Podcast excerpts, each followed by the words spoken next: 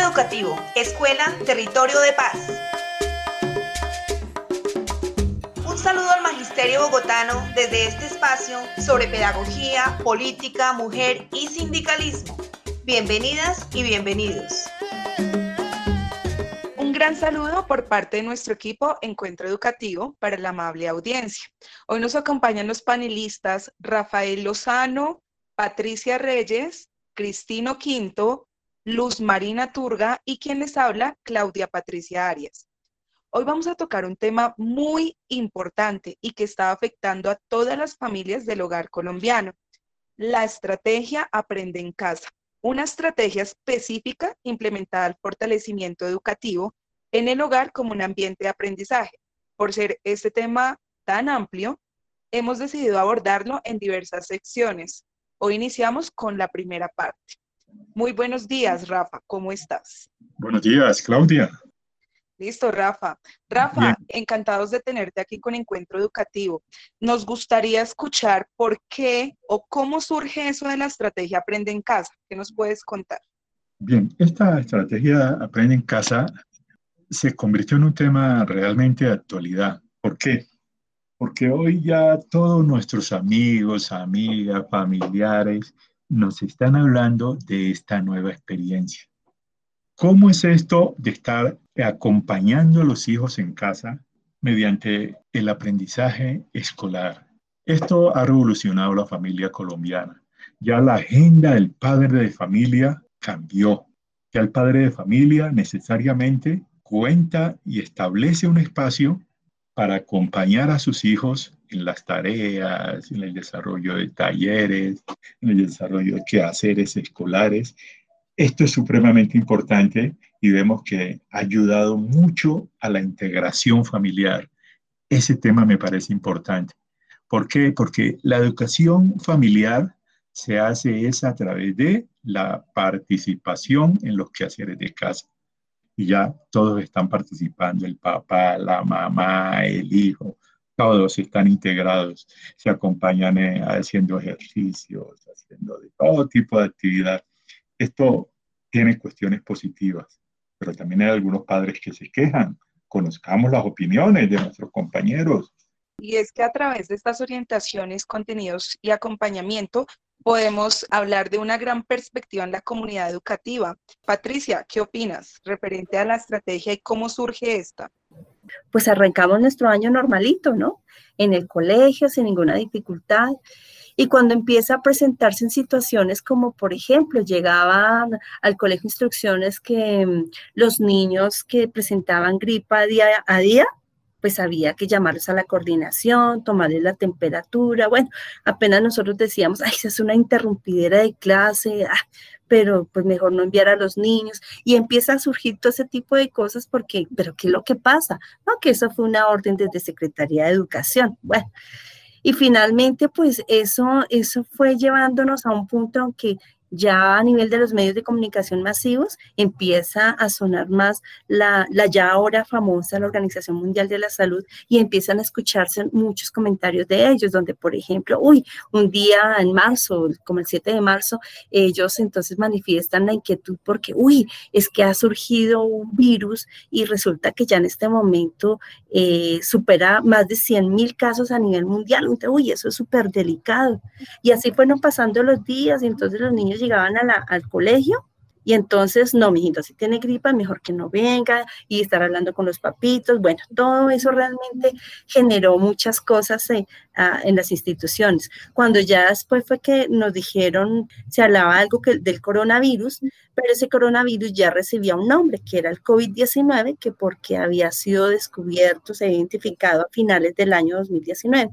Cuando ya nosotros estábamos en el colegio en un 16 de marzo, fue cuando se dijo, no, que a todos los estudiantes, tanto instituciones públicas como privadas, ya no debían asistir más al colegio. ¿Por qué? Porque realmente se ponía en riesgo la salud y la vida de los niños.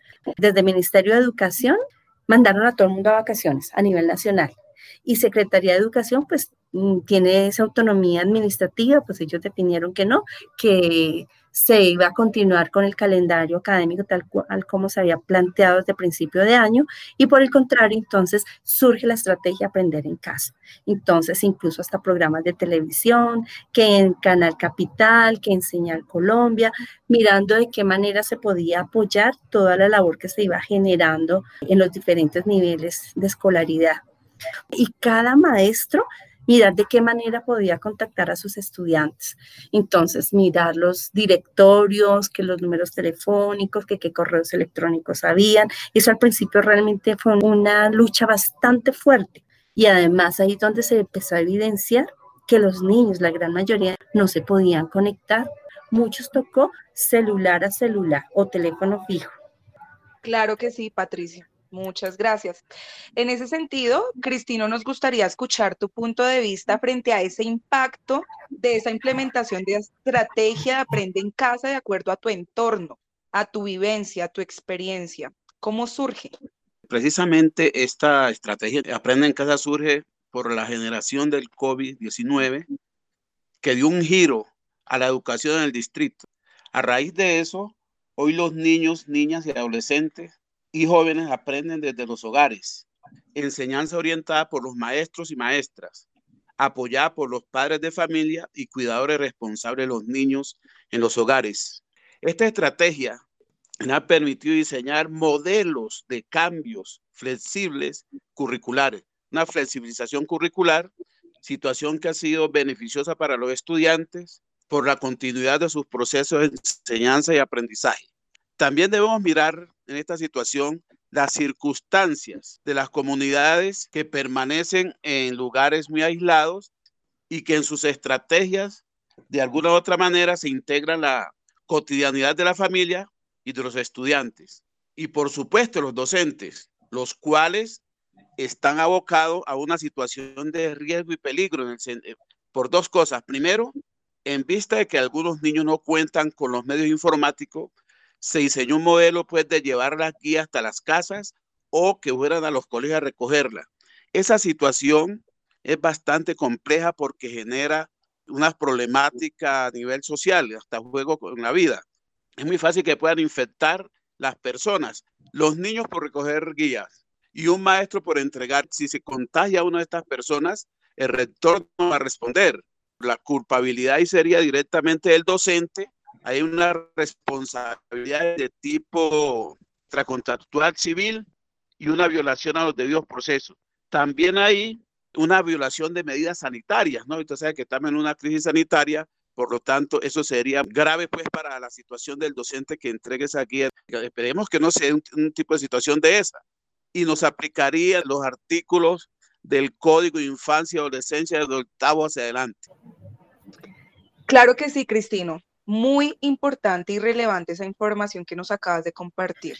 Y pues obviamente teniendo en cuenta estas consecuencias de esta implementación, nos gustaría escuchar la perspectiva referente a esta estrategia Aprende en Casa de acuerdo a Luz Marina Turga. Luz Marina, ¿qué opinas referente a, a cómo surge esa estrategia? Pues oyendo la experiencia de los compañeros, se confirma que es una estrategia orientada para crear un ambiente de aprendizaje en los hogares con la orientación, el apoyo y el acompañamiento a los estudiantes y a la comunidad educativa por parte de los educadores.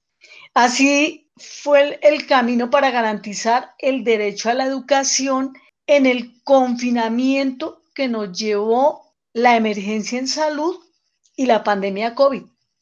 Y se ve en cada una de esas experiencias cómo los colegas educadores asumieron con todo el compromiso la estrategia Aprende en Casa reglamentada por la Secretaría de Educación.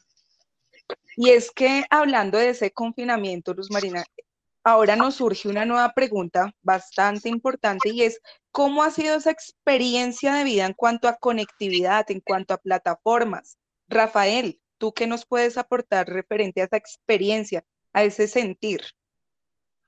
Como educador de jóvenes y adultos, ha sido realmente importante porque ha sido un aprender de aquí para allá y de allá para acá. ¿Por qué? porque tanto como nosotros, los maestros, como los estudiantes, estamos aprendiendo a ganar fluidez en la comunicación a través de la red. Esto ha permitido que realmente se trastoque y, nuestra agenda diaria haya cambiado de manera total. Nuestro quehacer cotidiano en, en la casa no es el mismo de antes de la primera cuarentena. Ya cambió totalmente. Estamos haciendo vías, haciendo teleconferencias, videollamadas, grabando videos, preparando informes. Ya esto realmente revolucionó de manera importante nuestras vidas y debemos asumirlo así. Y revolucionó nuestras vidas para qué? Para bien. Así lo interpreto yo. Es una oportunidad, así lo vemos. Y en consecuencia, debemos asumirlo así y todos estamos aprendiendo, debemos sentir esa gran alegría de ese aprendizaje nuevo. Nos lleva a ir un poco más allá. Y es que durante esta pandemia, a través de la estrategia en casa, se han implementado también diversas plataformas. Nos gustaría de pronto escuchar a Patricia en cuanto a qué opina frente al uso de las plataformas, de pronto como docente, si tiene alguna experiencia referente a algún padre de familia, ¿Cómo es esa experiencia también referente a esa conectividad, Patricia? Sí, claro que sí. Pues realmente, como lo ha mencionado Rafael, esto ha sido una gran oportunidad de conocer, ¿no? Porque de pronto para uno ha sido usual escuchar Skype, de pronto el mismo WhatsApp, pero quizás no se había trascendido de ahí pero surgieron muchas alternativas. Por ejemplo, el WhatsApp ya tomó muchísimo un papel protagónico en la parte laboral y más en este espacio académico. El mismo Facebook, el Messenger, eh, ya surge Zoom con muchísima más fuerza, el Google Meet, realmente muchas alternativas a tal punto que se diversifican, ¿no? Porque finalmente cada docente desde su punto de vista y desde su aprendizaje pues lo ha manejado. Por ejemplo, yo tengo el caso de una mamita que tenía a su hija en la educación privada y realmente llegaba a unos niveles de tensión bastante altos porque ella también trabaja teletrabajo, pero era la posibilidad que tenían de un celular y de un computador. Y eso ocurre en muchos hogares donde varios hijos están estudiando, entonces se requieren tres, cuatro, cinco computadores, tablets, celulares, y pues que desafortunadamente se coinciden en tiempos. Esto ha permitido que muchas instituciones se replanteen y organicen entonces su tecnología para poder mejorar la conectividad. Finalmente, tomando el aporte de nuestros panelistas, capacitación frente al manejo de las diversas plataformas, Meet, Schoology, Classroom, Teams, entre otros, amplitud en cuanto a redes sociales, equidad, entre otros. Pues es un tema bastante polémico y amplio en el cual su participación es importante para Encuentro Educativo. Gracias a Patricia Reyes, a Cristino Quinto, a Rafael Lozano y a Luz Marina Torga por su aporte y por supuesto gracias a ustedes querida audiencia. No olviden nuestro próximo encuentro en 15 días. ¿Quién les habla? Claudia Arias. Escríbanos al correo encuentroeducativo.gmail.com. Cuéntenos sus opiniones sobre el tema del día y de aquellos que a ustedes más les interesaría escuchar, porque aquí ustedes tienen la palabra. Y recuerden, cuidémonos y quedémonos en casa. Hasta pronto.